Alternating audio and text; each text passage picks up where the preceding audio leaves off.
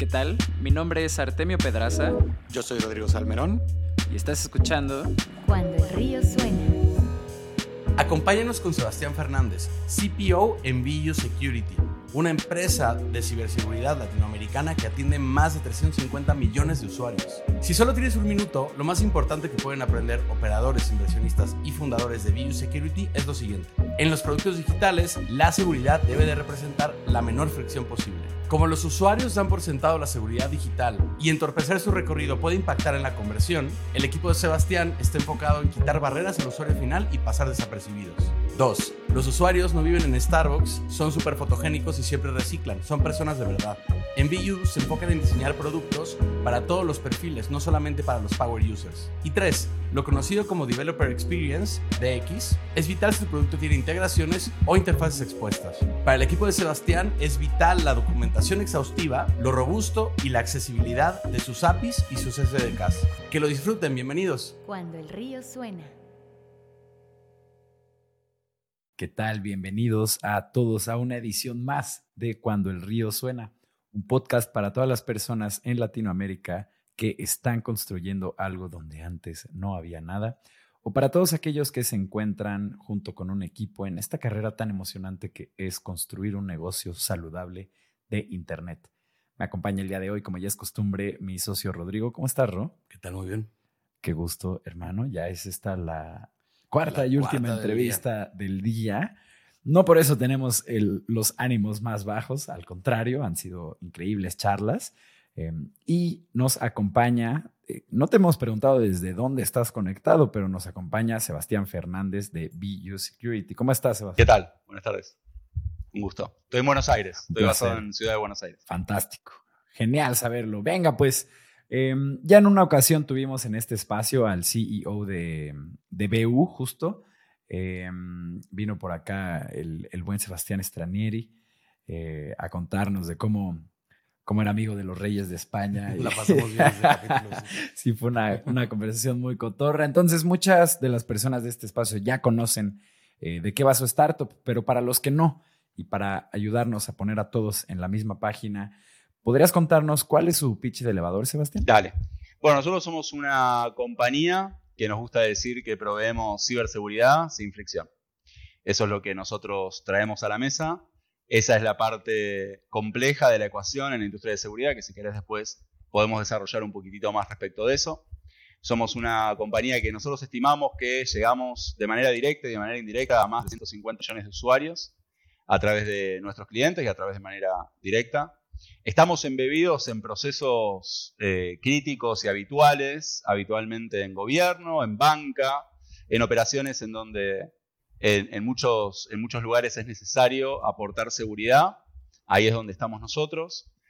Eh, hoy por hoy tenemos 175 colaboradores, un poquitito más, un poquitito menos. Tenemos una red de partners de alrededor de 100, 110 partners, con más de 170 eh, organizaciones, digamos, que confían en, en los productos que nosotros tenemos, en un trayecto de 15 años. ¿no? Es una compañía que más que startup es un scale-up, se podría decir en algún punto. Claro. Tenemos operaciones o, o- o clientes involucrados en más de 30 países y en, en Latinoamérica tenemos presencia en casi todos los países en, respecto de equipos, así como también en España, en Italia, en Reino Unido.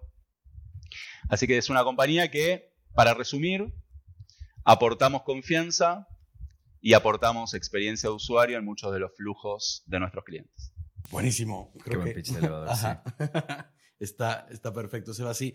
Algo que nos, que nos llamaba mucho la atención, ya tal vez hablando en particular de tu, eh, de tu labor como CPO ahí en, en BU, em, es que tienen como, muchos, como muchas funcionalidades distintas, ¿no? Te queríamos preguntar, bueno, ¿cuántas de esas son productos por sí mismos y cuántas no? Pero también hay, eh, como dices ahora, están embebidos en un montón de procesos que el usuario final no nota, ¿no? O sea, es algo como, como que sucede tras bambalinas. Entonces, ¿cuál es tu papel como CPO en productos que sí se notan y también en productos que no se notan? Porque nunca habíamos tenido eh, a un invitado de producto en, en uno de estos, vamos, que funcionan distinto, ¿no? Bueno, es muy, muy buena la pregunta porque, a ver, la seguridad es un factor higiénico, ¿no? Es un factor que tiene que estar. Si no está, hay problemas. Si está, no se nota tanto.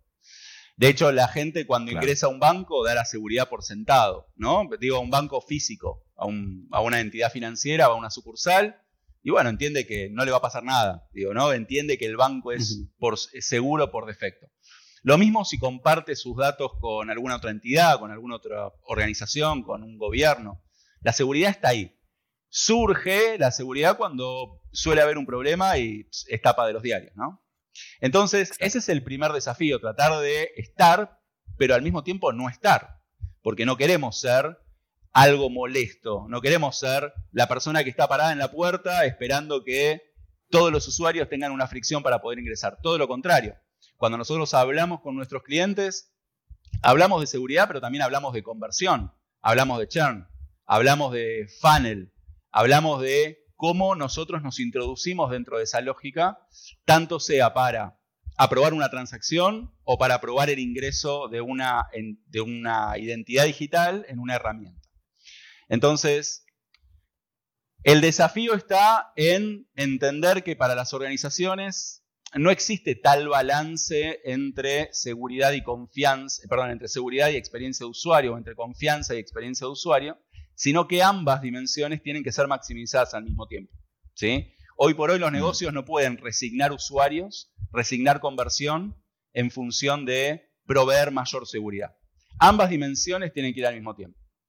Ahora, también es algo que eh, hay muchas, muchas personas que no lo saben, pero nosotros estamos presentes en muchos de los procesos que tienen que ver con la aprobación de transferencias, por ejemplo, transferencias bancarias.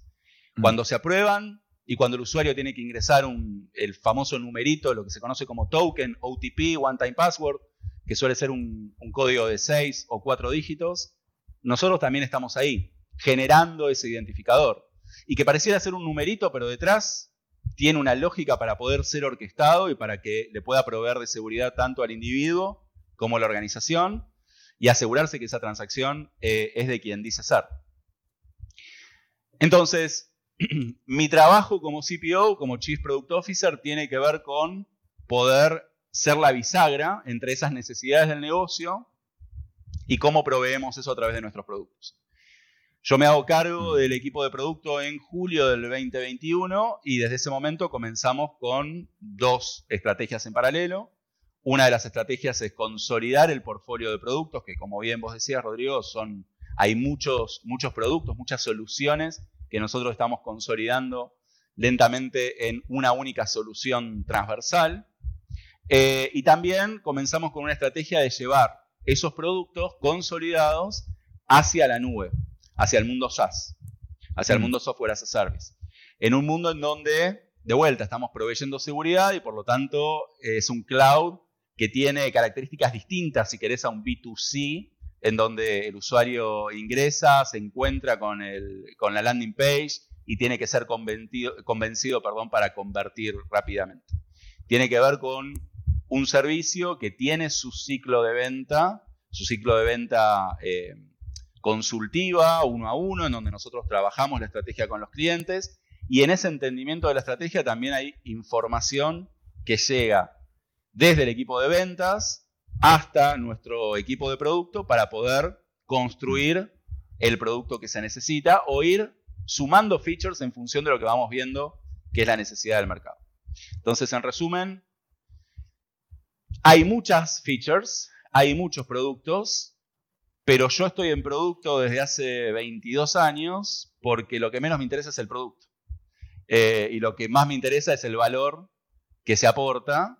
Y el valor de lo que nosotros aportamos tiene que ver con eso que les comentaba al comienzo, ¿no? Es seguridad, experiencia de usuario y entender que en el fondo, más allá de los bits and bytes y de las features específicas, hacemos una gestión de tu identidad en el mundo digital, de tu yo en el mundo digital, en donde cada vez es más necesario porque cada vez los servicios son más nominados, son a título de una persona específica. ¿sí? Así que por ese lado va la historia. Mm, qué interesante. Justo me, me recuerda mucho, eh, y esto no tiene nada que ver con, con lo que hacen, pero en algún momento hablamos con una de las empresas que se acerca a, a cotizar nuestros servicios. Eran una empresa que organizaba mm, la producción de eventos, ¿no? Entonces, si tú tenías un aniversario, una marca o lo que sea, pues con ellos organizabas tu conferencia, tu concierto, tu festival, lo que fuera. Y justo ellos nos decían que cuando ellos mejor hacían su trabajo, es cuando no se notaba en la experiencia eh, que estaba viviendo eh, la persona, ¿no? Mientras no vean ahí a alguien con una escalera montando algo en medio de cuando ya está la fiesta, pues estamos haciendo muy bien nuestra chamba, ¿no? Y de una manera muy, eh, pues random, se liga con todo esto que nos mencionas, ¿no? Justo la seguridad se da por sentada en muchísimos de estos casos ya en la experiencia, tú asumes que ya justo al momento de interactuar con un banco, todo está vas a ver si encriptado o guardado donde tiene que estar o no, no es información que está siendo compartida con, eh, con otras personas y demás. Em, y bueno, justo vimos que también tenía Sebastián un, un background en, en diseño, eh, UX em, y de producto en general, ¿no? Y justo como también mencionaba Rodrigo, pues no son necesariamente una, em, una empresa que, tenga un producto al cual pues el consumidor dé un feedback como directo y tengas como esta visión inmediata de cuál debería ser el siguiente eh, paso a, resolver, ¿no? Aunque sí, o sea, estoy seguro que sí, pero al mismo tiempo no, son, no tienen como este camino tradicional como podría ser una app direct to consumer, ¿no? Entonces nos preguntábamos aquí internamente, eh, ¿cuáles son los retos de diseño que enfrenta una eh, empresa eh, de ciberseguridad como ustedes? Realmente me imagino que va por esta parte de pasar desapercibidos, em, pero pues también tienen que lidiar con un, con un chorro de cosas como regulatorias que seguro ponen trabas. Entonces, cuéntanos un poquito ahí cuáles son los retos que enfrentan desde esta área. Bueno, suele, sí, suele existir la, la concepción de que cuando hablamos de diseño inmediatamente a uno se le dispara la imagen del diseño visual, del diseño de las interfaces, de las interfaces gráficas de usuario. Pero también es cierto que, por ejemplo, para nosotros es muy importante, como decías vos, eh, lo que tiene que ver con compliance. Nosotros, todo lo que tenga que ver con regulación, con el manejo de, los datos, con la manipulación de esa información, los flujos, nos ponen restricciones o constraints de diseño. Pero también nosotros tenemos una experiencia de usuario que va hacia dos grandes consumidores.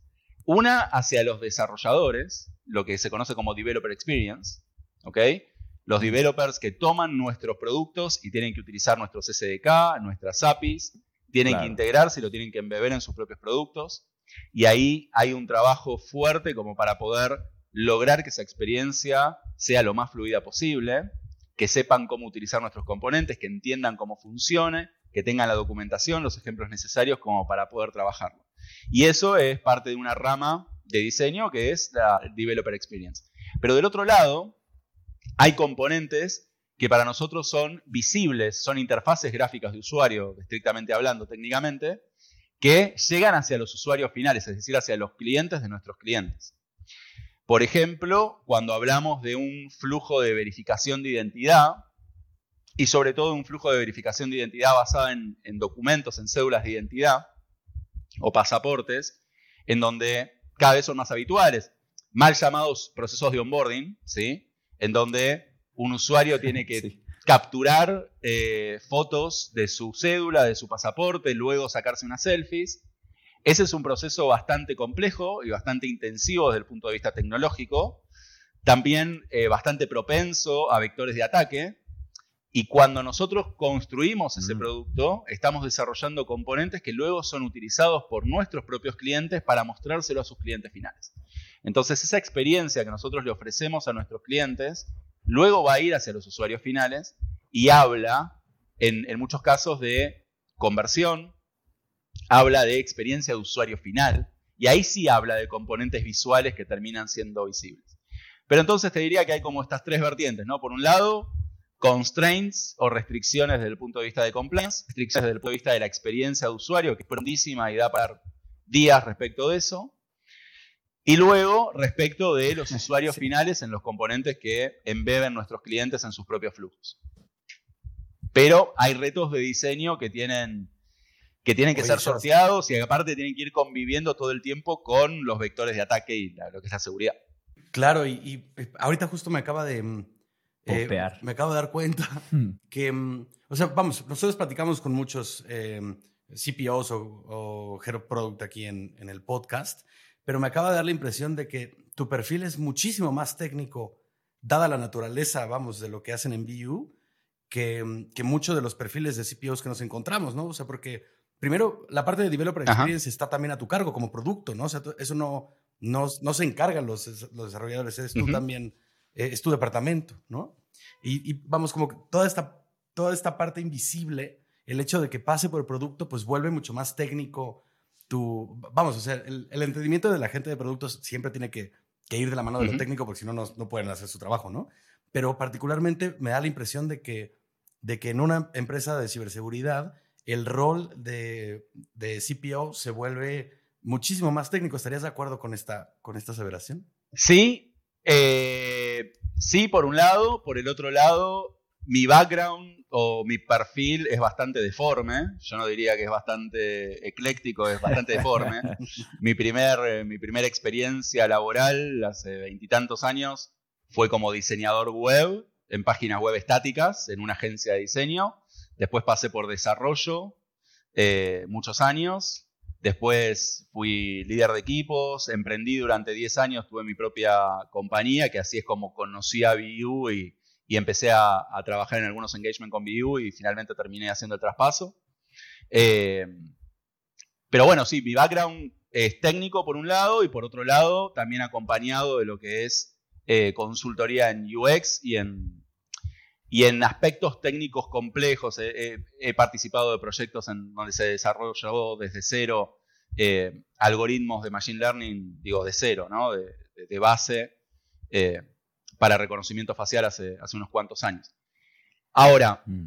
en el trabajo mío en la diaria, eh, para mí hablar con los desarrolladores es el pan nuestro de cada día porque quiero entender las constraints técnicas que hay, porque puedo de repente ver código, puedo leer código, puedo entender código, puedo hacer una prueba de concepto por, por mi cuenta y pasárselo al equipo de desarrollo. Y por otro lado, trabajo mano a mano con el CTO, o sea, es como si fuésemos siameses, Mm. ¿no? Eh, estamos trabajando todo el tiempo a la par, definiendo cuestiones que tienen que ver desde el punto de vista de la definición del producto y de la definición técnica, pero también desde la locación de, de, recursos y de la conformación de equipos para poder lograr un, un aprovechamiento eh, de la gente, ¿no? Respecto de, de sus skills. Entonces, yo digo que hay un mix respecto del background mío desde el punto de vista técnico, pero también un apalancamiento muy fuerte con, con el CTO, en donde somos prácticamente el mismo departamento entre producto y tecnología y QA, que, que es todo una misma transversal. Claro, claro. Eso, esa fue la, la- la impresión que, que me dio ahora, porque estando más aislados difícilmente pueden encargarse del, sobre todo de las interfaces que no son gráficas, ¿no? Como que eso no, No, tenía- claro. no, me, no me terminaba de, de- de cuajar. Y, em, Sebas, también entendemos que, em, que, vamos, de cierta forma, sobre todo a través de los SDKs y de las APIs, etcétera, ¿no? Tienen un producto que es bastante personalizable, ¿no? Pero nos preguntábamos hasta qué parte también en interfaces gráficas, porque luego, vamos, em, como parte de un, co- como el eje de confianza, luego tiene que ver con, con, la, con la marca que te sigue de punto a punto, ¿no? Si, por ejemplo, entra una marca, aunque sea una marca de seguridad, a la mitad del proceso puede causar eh, disonancia en el Sí, sí, sí. usuario, ¿no? Entonces, eh, pues hasta qué punto el- los productos de VU son, digamos, produ- productos estándar que, que solamente se, se integran y se aplican y hasta qué punto se, per- se personaliza según el cliente al que estén atendiendo. ¿Cómo juega eso en tu, bueno, con tu rol de, de producto? Bueno, volviendo a la metáfora de lo que comentaba Artemio respecto de que también eh, nuestro rol es el de ser un buen camarero en un buen restaurante en donde no te das cuenta que nunca que se te vació la copa, que, que te viene y te recomienda el plato justo y que, y que está siempre ahí, pero vos no lo ves, pero está. Para nosotros, embebernos dentro del flujo de nuestros clientes es poder respetar la presencia marcaria, es poder respetar el flujo que el cliente quiere implementar, es poder darle recomendaciones, mejores prácticas, etcétera, pero también es poder respetar las decisiones que tiene nuestro cliente. Y en ese sentido, tanto desde aquellos componentes que no se ven hacia el usuario final, pero particularmente en aquellos que se ven, eh, esos componentes se pueden personalizar. Se pueden personalizar desde la presencia de marca, se pueden personalizar desde el flujo, se pueden personalizar desde algunos componentes que se pueden reubicar respecto de cuál es la mejor distribución, el mejor layout que el cliente quiera dar.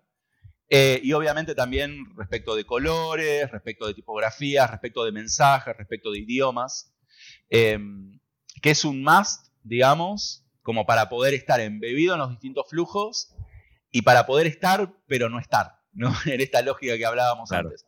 Eh, hay muchos clientes regionales que utilizan nuestros productos para un proceso de onboarding digital, para un proceso de verificación de identidad en donde el usuario está viendo la interfaz gráfica eh, y es un producto nuestro y no se enteran que es un producto nuestro, ¿sí? Porque empieza a tomar mayor preponderancia la marca del cliente.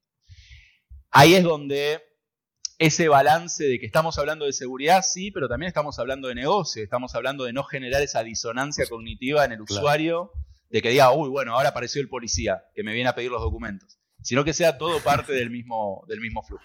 Claro, y esta labor, Sebastián, ¿la hacen en conjunto con el cliente o queda más bien eh, como este producto maleable que ellos pueden manipular? Em, y queda más como en responsabilidad de sus diseñadores y desarrolladores. Bueno, yo diría que hay distintos sabores, digamos, en, eso, ¿no? Hay, mm. Nosotros tenemos un producto que es parametrizable, que hay muchos aspectos de la interfaz de usuario que se pueden personalizar, de la interfaz gráfica de usuario que se pueden personalizar, y hay muchos otros elementos de la interfaz eh, desde el punto de vista de las APIs, del SDK propiamente dicho, que también se pueden personalizar. Entonces, hay clientes que lo implementan por su cuenta, usando la documentación, usando ejemplos y llevándolo por el lado que lo quieran llevar. Hay otros clientes con los cuales tenemos una participación más activa por las dimensiones del proyecto, por las características que pueda llegar a tener. Hay otros proyectos en donde participan nuestros partners que ya conocen el producto y a través el conocimiento que tienen pueden hacer esa personalización. Y después te diría que hay otro sabor en donde en algunos proyectos hay clientes que nos acercan sugerencias, nos piden cambios respecto de la experiencia que estamos brindando, nosotros la evaluamos, la tomamos dentro del producto y la volvemos a, la, empaquetamos y la, devolvemos en una versión nueva del producto. Pero te diría que tenemos todo ese espectro entre aquel cliente que lo personaliza por su cuenta y aquel cliente en el cual nosotros estamos más activos respecto de un proyecto en la diaria. Entiendo. Y dentro de este abanico de productos que, que tienen, eh, Sebastián, ¿Cuál considerarías que, es el subproducto eh, más complejo dentro de, la compañía y, por qué? Eh, mira, espero que nadie del, equipo de los distintos equipos de productos se desenoje, ¿no? Porque lo que voy a decir puede llegar a herir susceptibilidades, pero pensalo de esta manera. Vos vas a una sucursal de un banco, ¿sí? Te vas a abrir una cuenta. Te sentás en el escritorio, le pasás tu cédula, tu documento, tu pasaporte al empleado que te está atendiendo, ese empleado eh, te dirige hacia otro que también toma tu documento, completa algunas cosas en un formulario, te pide una firma, te fuiste y la cuenta fue abierta. Eso es un proceso natural, normal, en donde suceden un montón de cosas que tiene que resolver, en nuestro caso, algoritmos y que tienen que resolver a través de fuerza de cómputo, que ni te podrías a pensar. Por ejemplo, yo te doy la cédula. Suponte que yo te la di al revés. Vos la tenés que enderezar, ponerla a la derecha, mirarla, mirar mi cara, ver si soy yo, leer lo que dice, copiarlo, acomodarla para que no te dé el brillo, eh, verla del dorso, ver que coincida el frente con el dorso, volverte a mirar, pedirte quizá que te saques la gorra, que te saques los anteojos para ver si sos realmente vos, eh, volver a tomar los datos, y todo eso que ocurre de manera natural, y que lo puede hacer cualquier empleado de cualquier banco, es algo que tiene que resolver un algoritmo en un periodo menor a un mm. minuto, un minuto y medio. Tiene que permitirle a un usuario en cualquier lado tomar una fotografía del frente de su documento, del dorso de su documento, en cualquier rotación, porque los usuarios van a seguir algunas instrucciones, pero lo van a tomar como le salió. Te sorprenderías si vieras imágenes de, pruebas internas que nosotros hemos hecho en donde te falta luz, te sobra luz, te falta brillo, te sobra brillo. El documento está guiado, Hemos visto casos en donde a los documentos le faltan dos centímetros porque se los mordió el perro, literalmente. Literalmente. Eh, en donde tenés que identificar que esa foto que te sacaron a los 17, 18, 19 años corresponde con los 63 años que tenés hoy y que es la misma persona. Eh, extraer la información, comparar esa información entre las distintas piezas que tiene el documento y asegurarte que seas vos. Y eso, todo eso tiene que suceder en un proceso de menos de un minuto y medio con el usuario interactuando por lo menos en tres o cuatro puntos de ese flujo. Y aparte tiene que suceder con distintos dispositivos de distinta gama. Ustedes saben que Android está muy segmentado y tiene que funcionar en dispositivos con distintos procesadores. Entonces, para mí, quizás el, el producto que para nosotros tiene el nombre comercial de Onboarding Management y es aquel que nos hace el proceso de verificación de identidad yo te diría que es el más complejo porque trata de emular lo que sucede en el mundo real y que es muy complejo ya en el mundo real pasarlo al mundo de los bits. Sí, no, con ese recorrido que nos diste, eh, me imaginé. La bordía de perro. Eh, sí, sí, también literal, eh, literal, literal. no, pero me imaginé muchos retos en todas las aristas, ¿no? Técnicos, de diseño, Em, de administración de equipo, de mantenimiento de las máquinas que hacen eso. Justo puedo imaginarme porque ese es tal vez eh, el, subproducto más complejo que tienen ahí. Em, estamos llegando al intermedio de este programa.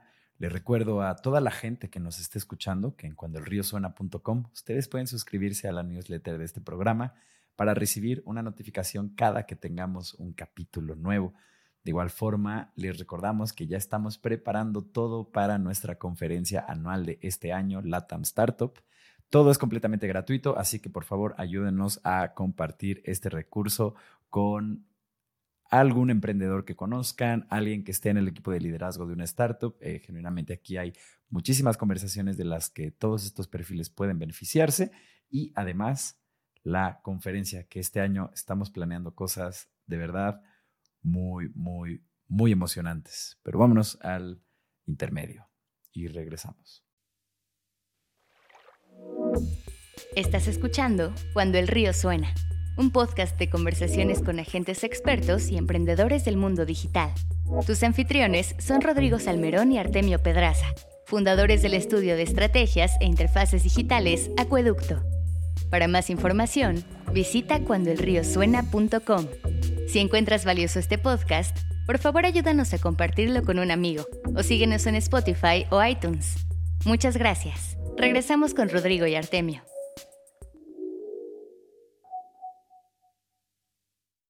Bienvenidos de vuelta a esta edición de Cuando el río suena con nuestro invitado Sebastián Fernández de BU, CPO de BU.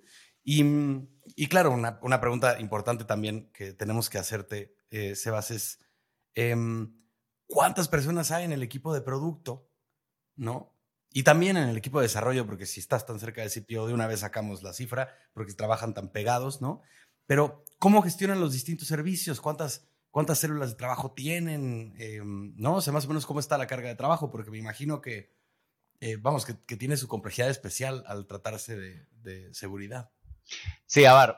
Em, si junto ambas áreas, eh, entre lo que es tecnología y lo que es producto puro, producto más UX, nosotros le llamamos PUX, eh, nosotros no, la industria le llama PUX, PUX, eh, por producto y user experience, para que no, no esté al tanto del acrónimo, em, somos cerca de 60. ¿sí?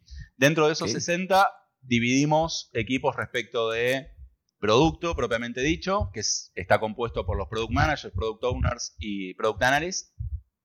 Luego el equipo de UX, que tiene diseñadores de contenido, diseñadores visuales, diseñadores de UI y diseñadores de producto, junto con su manager.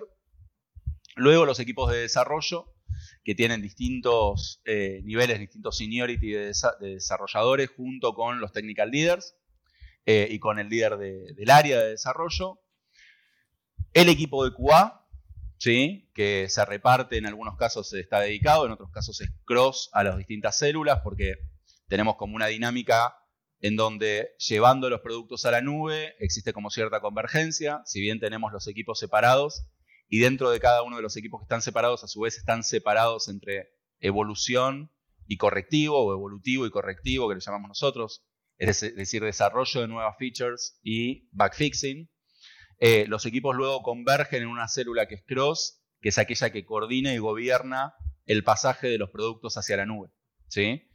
Em, y luego los equipos de infraestructura y de DevOps, que son aquellos que se encargan de mantener todos los fierros, de ser la base de la pirámide, del atlas que soporta el universo, eh, o por lo menos nuestro universo, que, em, que mantienen todo eso funcional, ¿no? Tanto los entornos internos como los entornos externos de cara hacia los clientes.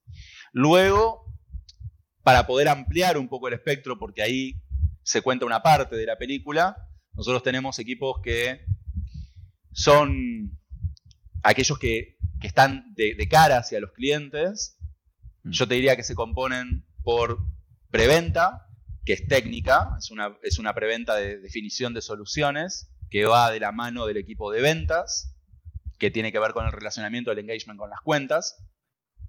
El equipo de delivery, que es aquel equipo que interactúa con los partners o con los clientes para llevar los productos y para generar las implementaciones, son los que lideran los proyectos y de alguna manera el proceso de que el producto quede instalado dentro de los clientes, y el equipo de mm. soporte que se dedica a la, al post-delivery. Una vez que delivery se va, toma esa atención de cara hacia los clientes. Es decir, que toda la organización, si se quiere, está en función de que el producto se construya, o se comercialice, o se entregue, o se soporte. Mm. Eh, en ese sentido, te diría que en algunos casos los ámbitos quedan como medio difusos porque trabajamos en muchos casos en pods, en clusters, en células que están de alguna manera haciendo facing hacia un cliente, hacia un engagement y a partir de ahí está multidisciplinario. Hay, hay personas de ventas, de preventas. Si yo te, te mostrara una taxonomía de todos los chats en Teams que tengo abiertos, vas a ver que se da mucho ese patrón, ¿no? Tal cliente, está el representante de ventas, de preventas, de delivery, de soporte, de desarrollo, de producto y de infraestructura, para trabajar el tema eh, transversalmente. ¿sí? Esa es básicamente una, conformación típica. Eh, no, y nos diste una fotografía súper, súper completa eh, de cero a uno de justo toda esta organización de producto slash tecnología. Sin embargo, 60 personas en todo este equipo que nos acabas de comentar. Ajá. Sí, aproximadamente. Son, pocas, ¿no? O sea, son, vamos. Em, es que la base, a ver, luego está el equipo de delivery, ¿sí? Que tendrá unos diez y tantos, el equipo de ventas, el equipo de preventas. El equipo en sí mismo soporta los productos que luego son replicables en muchas de las cuentas, ¿sí? Eh, nosotros mm. somos una compañía de producto. Dentro de ser una compañía de producto y dentro del estadio en el cual estamos, dentro del ciclo de vida de la compañía, el nombre del juego es poder escalar. Entonces, poder lograr que los equipos puedan replicar los resultados en función de esos, de esos productos en las distintas cuentas. Vale, vale. O sea, son, son 60 en el equipo core, digamos, y ya las implementaciones se cuentan un poco. Se extiende, exactamente. exactamente. pero, de todas formas, es poca gente, ¿no? O sea, deben de trabajar con eh, pues como en ambientes de high performance eh, y, además es trabajo delicado, vamos, que un error ahí eh, pues puede costar, puede salir caro, ¿no? Como una, una, pregunta que de hecho no teníamos pensado, no, no, teníamos aquí planteada, pero que puede valer la pena. ¿Cómo miden de sus desarrolladores o, o, de, o, de, su gente de, de producto que estén Em, a ver, ¿cómo, cómo formulo esto? Que estén en el, en el nivel de sharpness, ¿no? Porque no solamente es productividad y que hagan bien su trabajo, sino que estén lo suficientemente enfocados como para hacer esa chamba tan delicada. O sea, ¿qué, qué, qué evalúan, no? ¿Cómo, ¿Cómo saben que no se les va de las manos un equipo, ajá, pues pequeño, ¿no? Con, tantas responsabilidades por persona. A ver, en el fondo es ingeniería de software.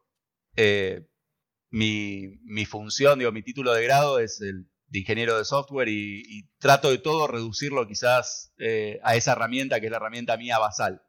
Entonces, en cualquier caso, es ingeniería de software y se rige por las mismas leyes de ingeniería de software. Nosotros construimos sistemas y estamos embebidos en un sistema complejo, que es el sistema de, las personas en las cuales construimos, nos embebemos con, partners, nos embebemos, con clientes, etc. Para nosotros el completion de las features, el completion del roadmap, es clave.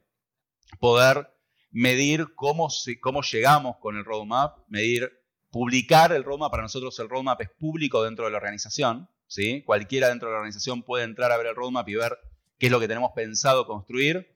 Cualquiera dentro de la organización puede eh, generar una feature request o generar eh, o reportar un bug que haya encontrado.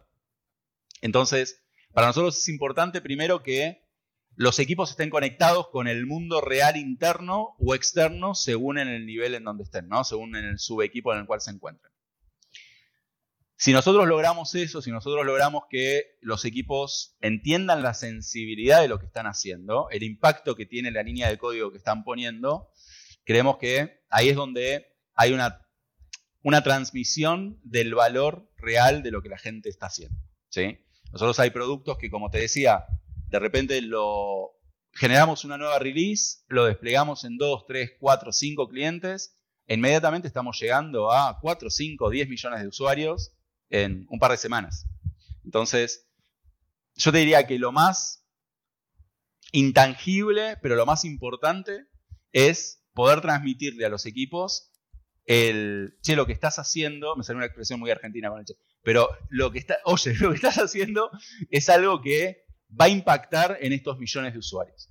Y luego las métricas habituales que tiene cualquier equipo de desarrollo que tiene que ver con la construcción de productos digitales o de software, ¿sí? que son las habituales, los están.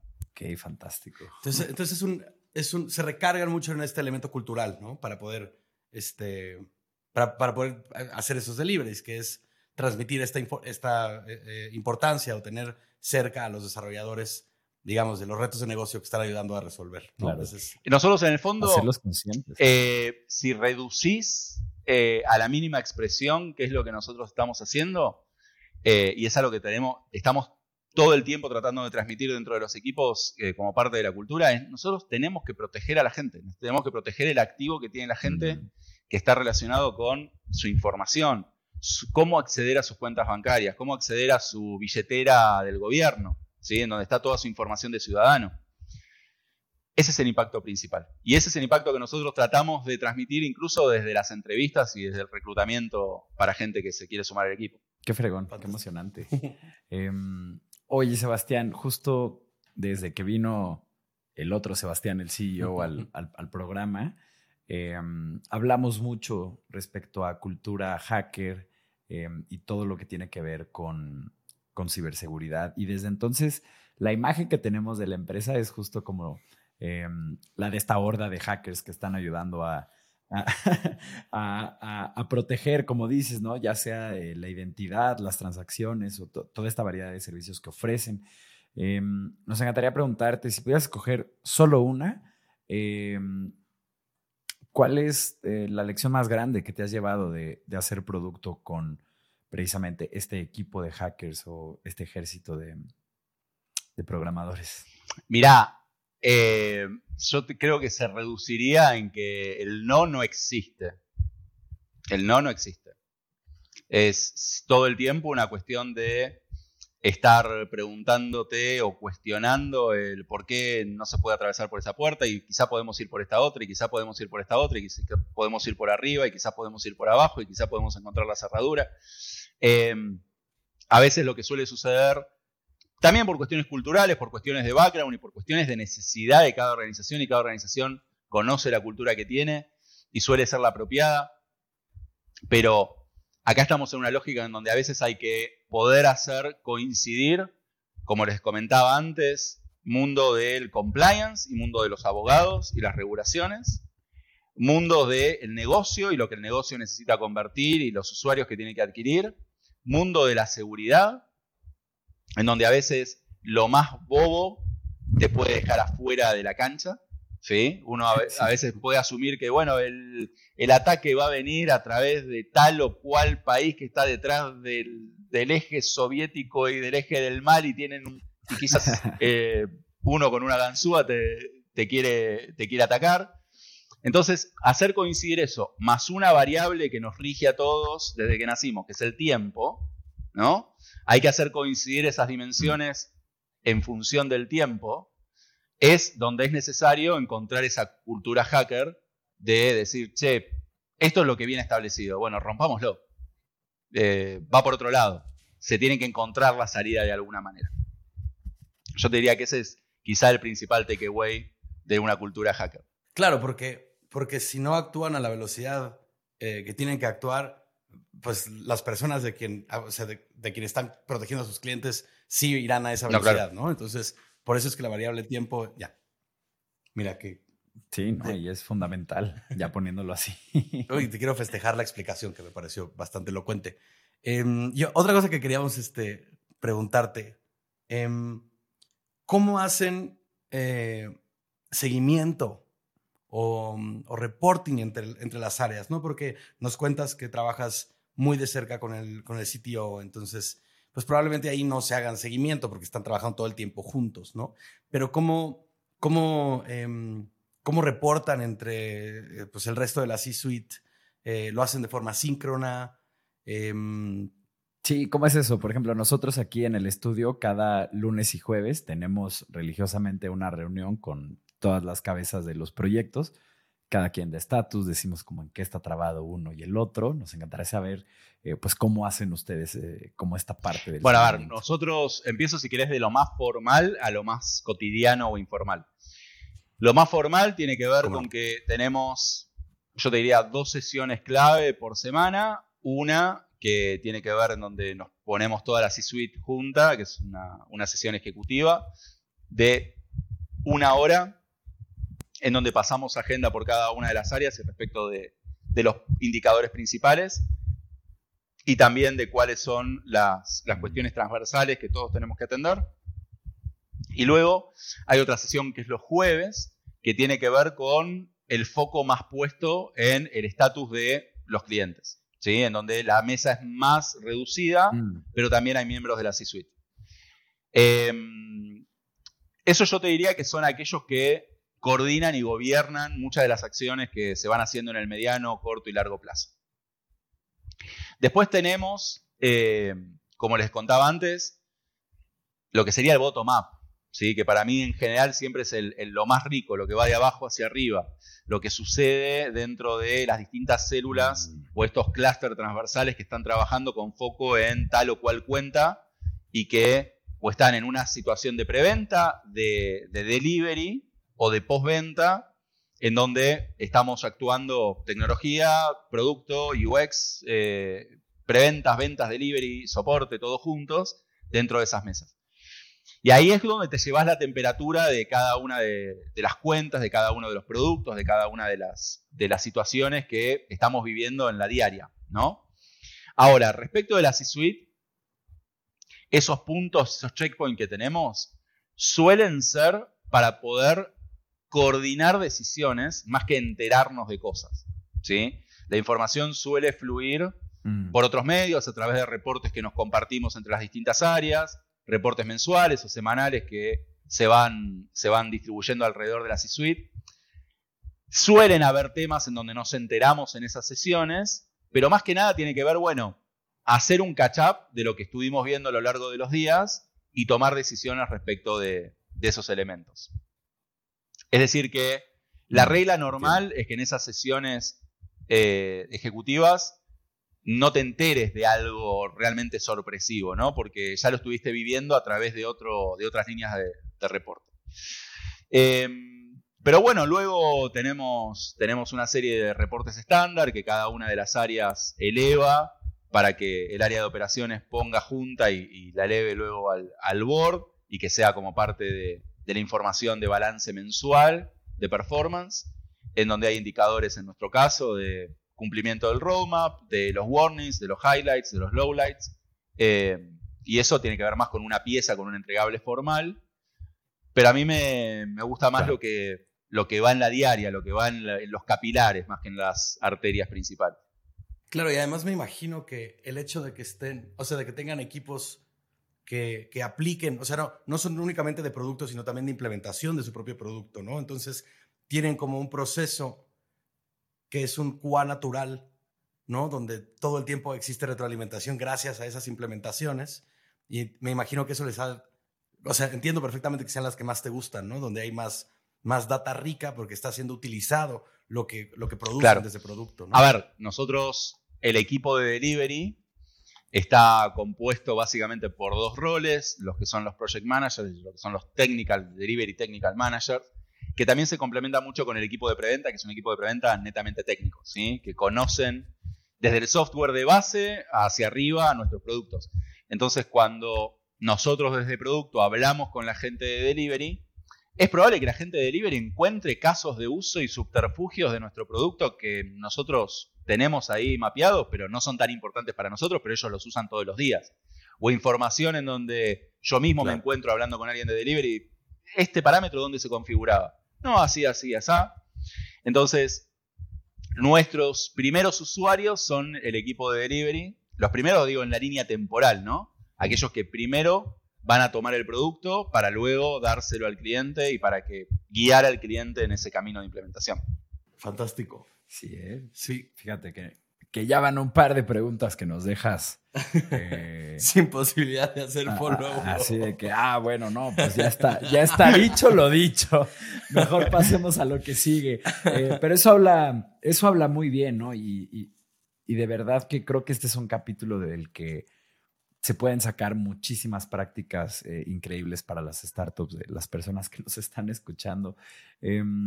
Sebastián, esta es la última pregunta del capítulo, de lo que ha sido una, una gran charla. Em, esta pregunta se la hacemos a todos los invitados que vienen a este espacio, como desde ahí del capítulo 5 para acá, eh, y es la siguiente. Ante los retos que enfrenta Biosecurity y tú como su CPO en los próximos años, eh, ¿qué te quita el sueño? ¿Dónde están los retos eh, más grandes que ves para tu área y, y cuáles son como los que más te preocupan a nivel personal? Em, nosotros estamos embebidos en una industria que está embebida en una sociedad. Em, y hay una tendencia respecto de lo que es la gestión de la identidad que nosotros y a toda la industria nos va a estar llevando a lo largo de los próximos años, que tiene que ver con empezar a considerar los datos que hacen a tu identidad digital como si fuese una moneda de cambio como si fuese una moneda, como currency, ¿sí? Como algo de valor. Hoy las, hay, hay muchos usuarios eh, nativos digitales Claro.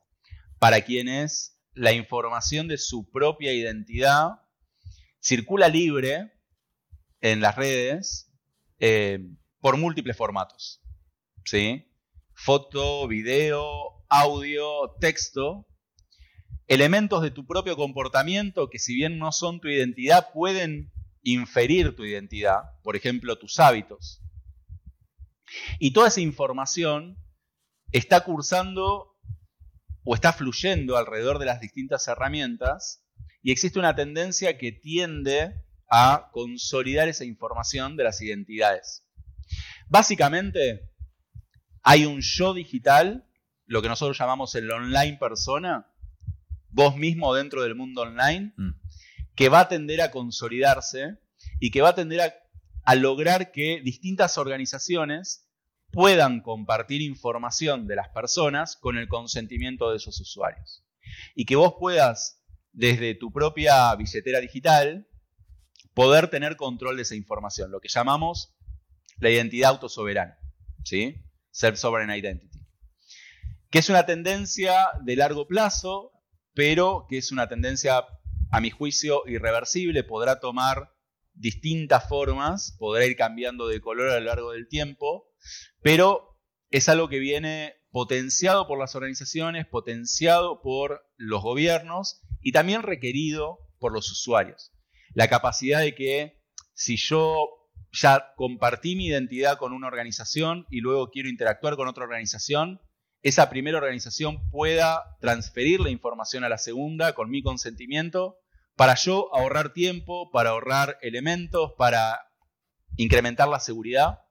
¿Ok?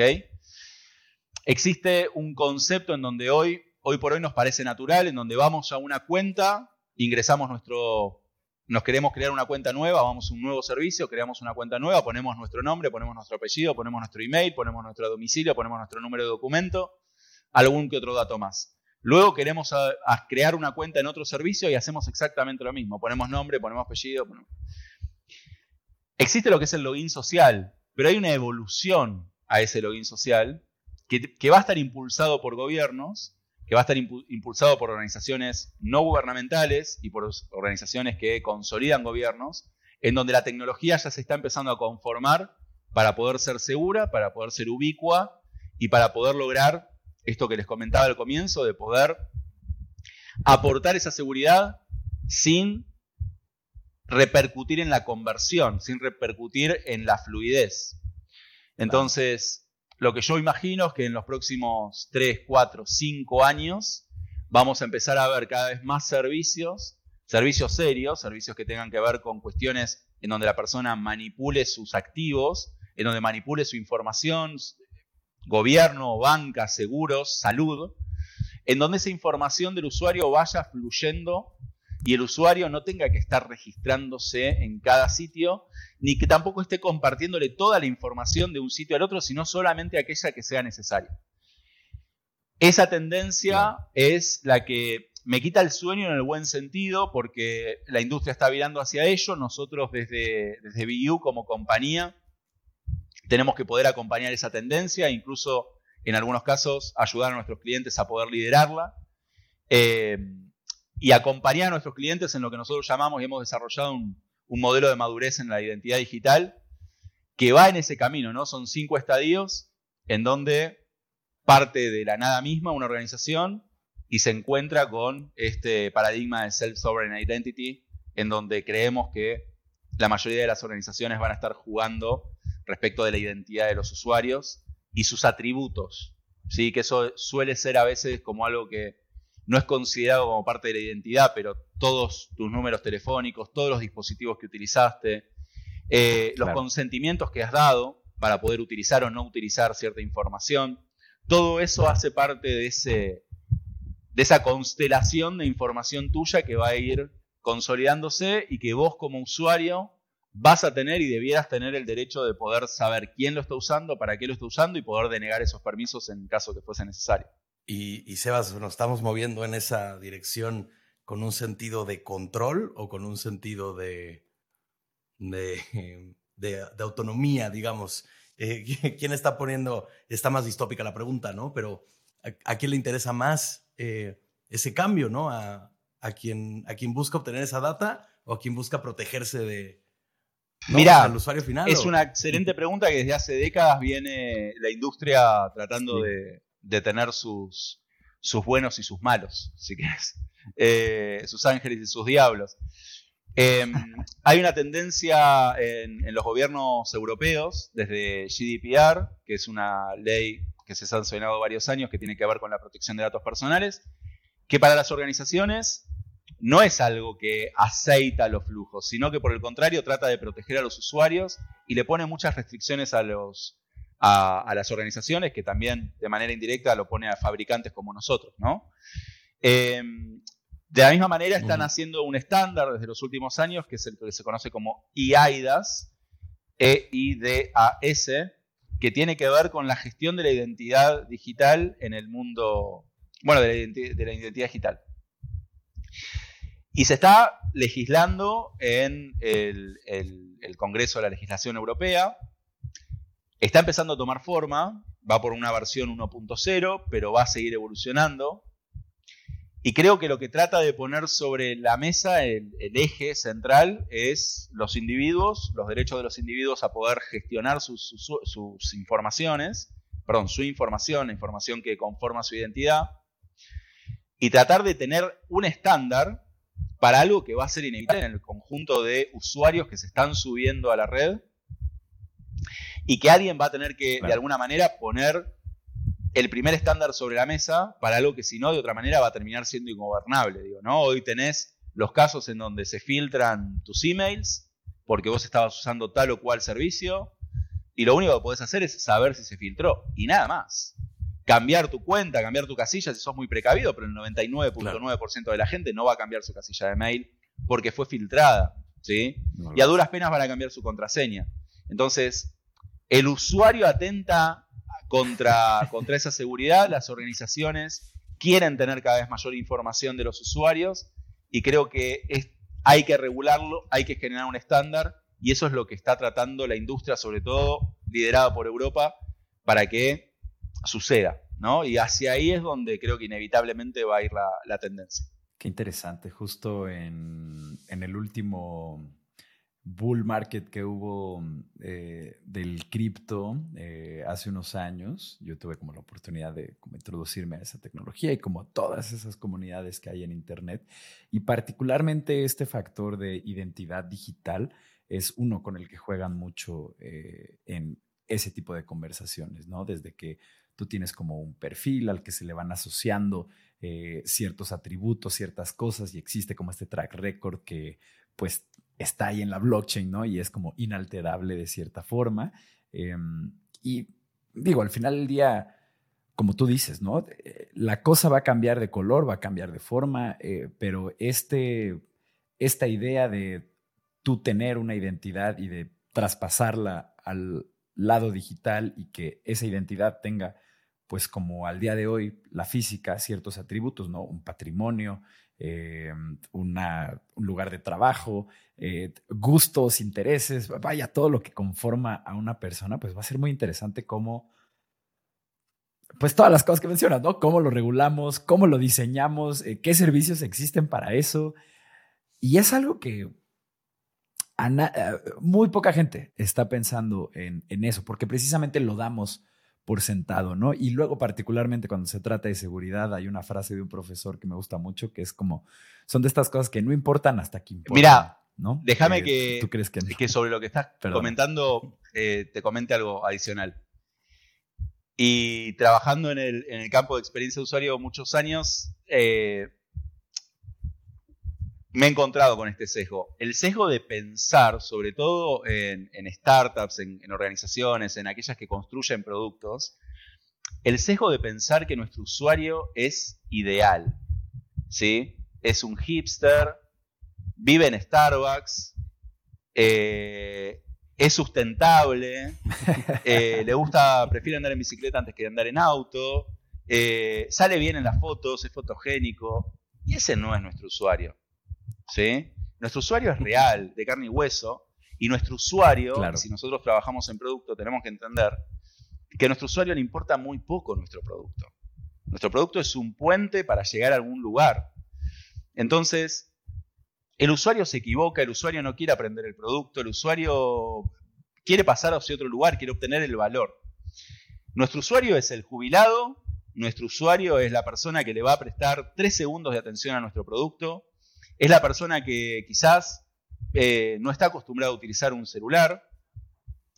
Y esta tecnología va a tener que funcionar y tiene que funcionar para eso. Nosotros en el mundo actual, las compañías que trabajamos identidad digital, trabajamos para que un jubilado pueda cobrar su pensión. Y que a lo sumo, en el mejor de los casos, va a tener la ayuda de un hijo o de un nieto. Pero quizás no lo va a tener. En ese mundo es que vamos a tener que convivir en el mundo digital en los próximos años. Vámonos con eso. Muchas gracias, Sebastián, por venir acá a compartirnos un poco de tu experiencia y de las mejores prácticas que tienen ahí en BU. Eh, muchas gracias, Rob, por un capítulo más. Gracias a todo el equipo de producción que hace esto posible. Y les recuerdo a todos ustedes, primero que nada, gracias eh, si llegaste hasta este punto del programa. Y de igual forma queremos pedirte, Rodrigo y yo, con el corazón en mano, que si puedes compartir este recurso con alguien quien esté en la carrera de construir un negocio saludable de Internet o que esté apenas eh, rascando en la curiosidad o que esté explorando ideas alrededor de emprender un negocio con tecnología en el núcleo, por favor háganles llegar este recurso a todas esas personas. Nos vemos a la próxima, vamos a seguir construyendo.